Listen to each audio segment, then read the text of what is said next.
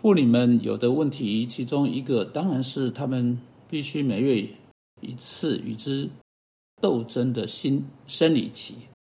对他们来说，啊，这要么变成一种借口，要么不知道要怎么办的一种情况。辅导者在他们辅导时会辅导会谈会遇到这样事情。有时候妇女进来做辅导会谈，看来好像每件事情都出错。只问一个简单的问题：你是否在生理期？就厘清整个问题。他会说不错，可能这就是为什么今天心情如此低落的原因。生理期是否真的必然的带来在心情上和行为上的这种摇摆呢？这是一个严肃的问题，必须加以回答。例如，有一个妇女有一次说了：“每个月一次，我变成一只老虎，我能做什么去克服这个问题呢？”我尝试要在这次的广 podcast 以及下一次的 podcast 中，对你们稍微谈到这个问题。例如，哈，我今天先给你们，呃，对整个事情呢有个全版的观点啊，在这里我想要对你们说，你用不着变成每月的老虎，你用不着每月一次变成喜怒无常、郁郁寡欢的人。下一次我要给你们十个建议来对付这个问题，因此我希望。啊啊！你能够呃，在每一次的 podcast 都来听啊，这一次、下一次，我希望你不要错过。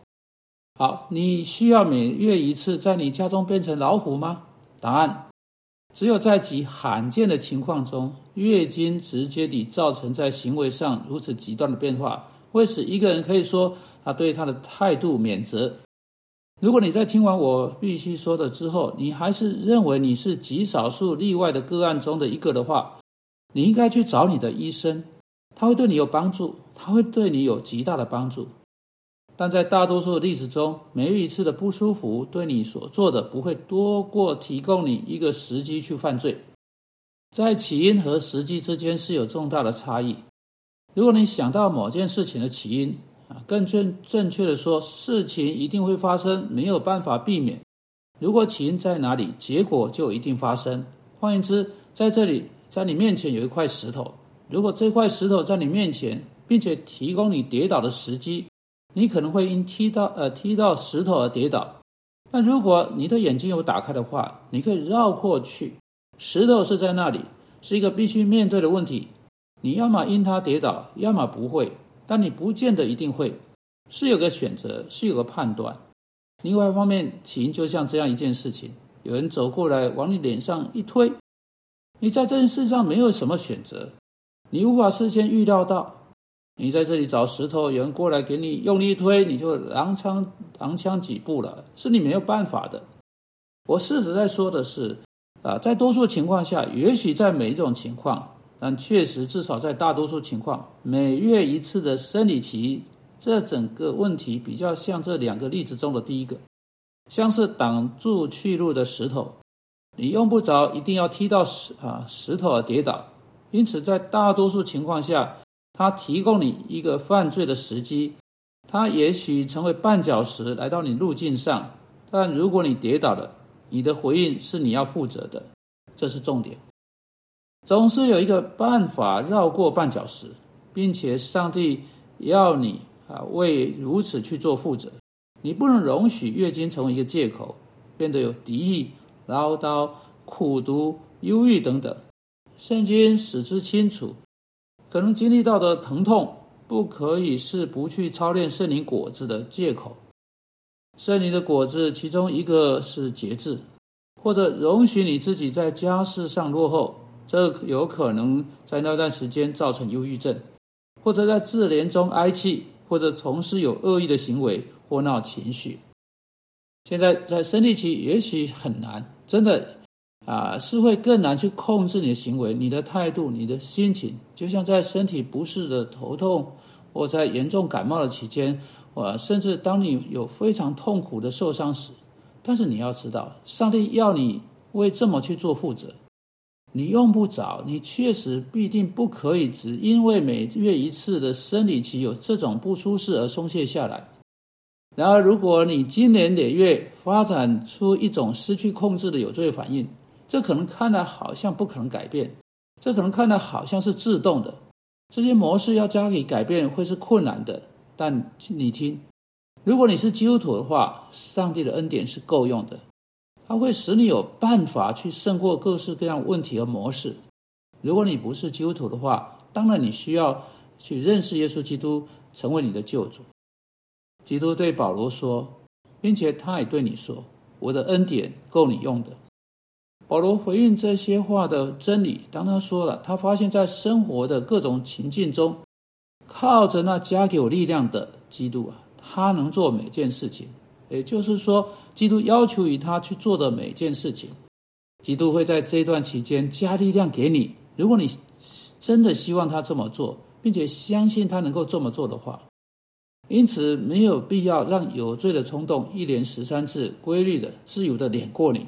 加拉太书五章二十三节，圣灵的果子是节制。一个姐基督徒姐妹必须为此祷告，并恰当地结构化你的生活，使你真的能够在这段期间避免苦读、愤怒、生气、嚷闹。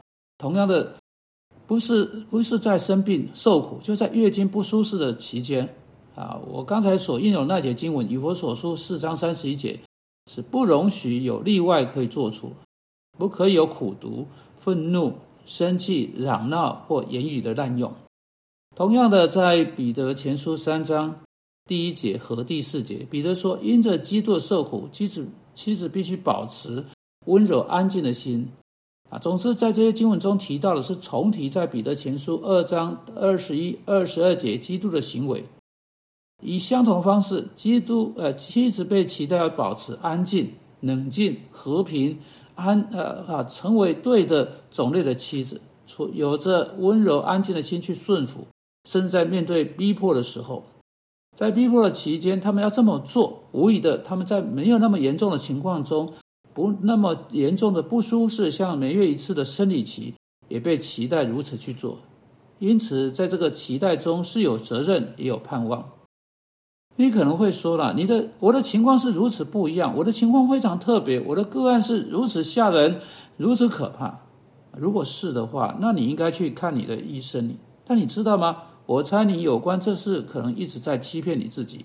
也许你只是啊，从来不知道要对他怎么办。也许你只是被人告知事情就是这样子，不能对他做什么。也许这是你第一次去面对这个事实。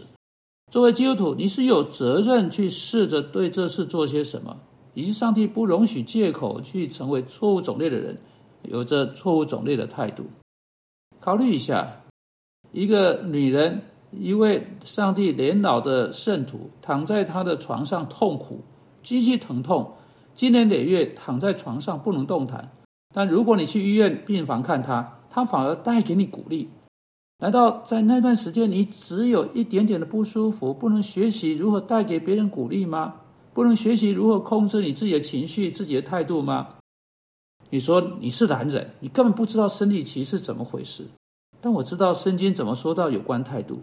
我跟一些妇女谈到这个问题，他们告诉我这是有可能的。因此，你为何啊？你何不现在就跟上帝谈谈这件事呢？你何不就寻求在你生命中？发现的一点不同呢？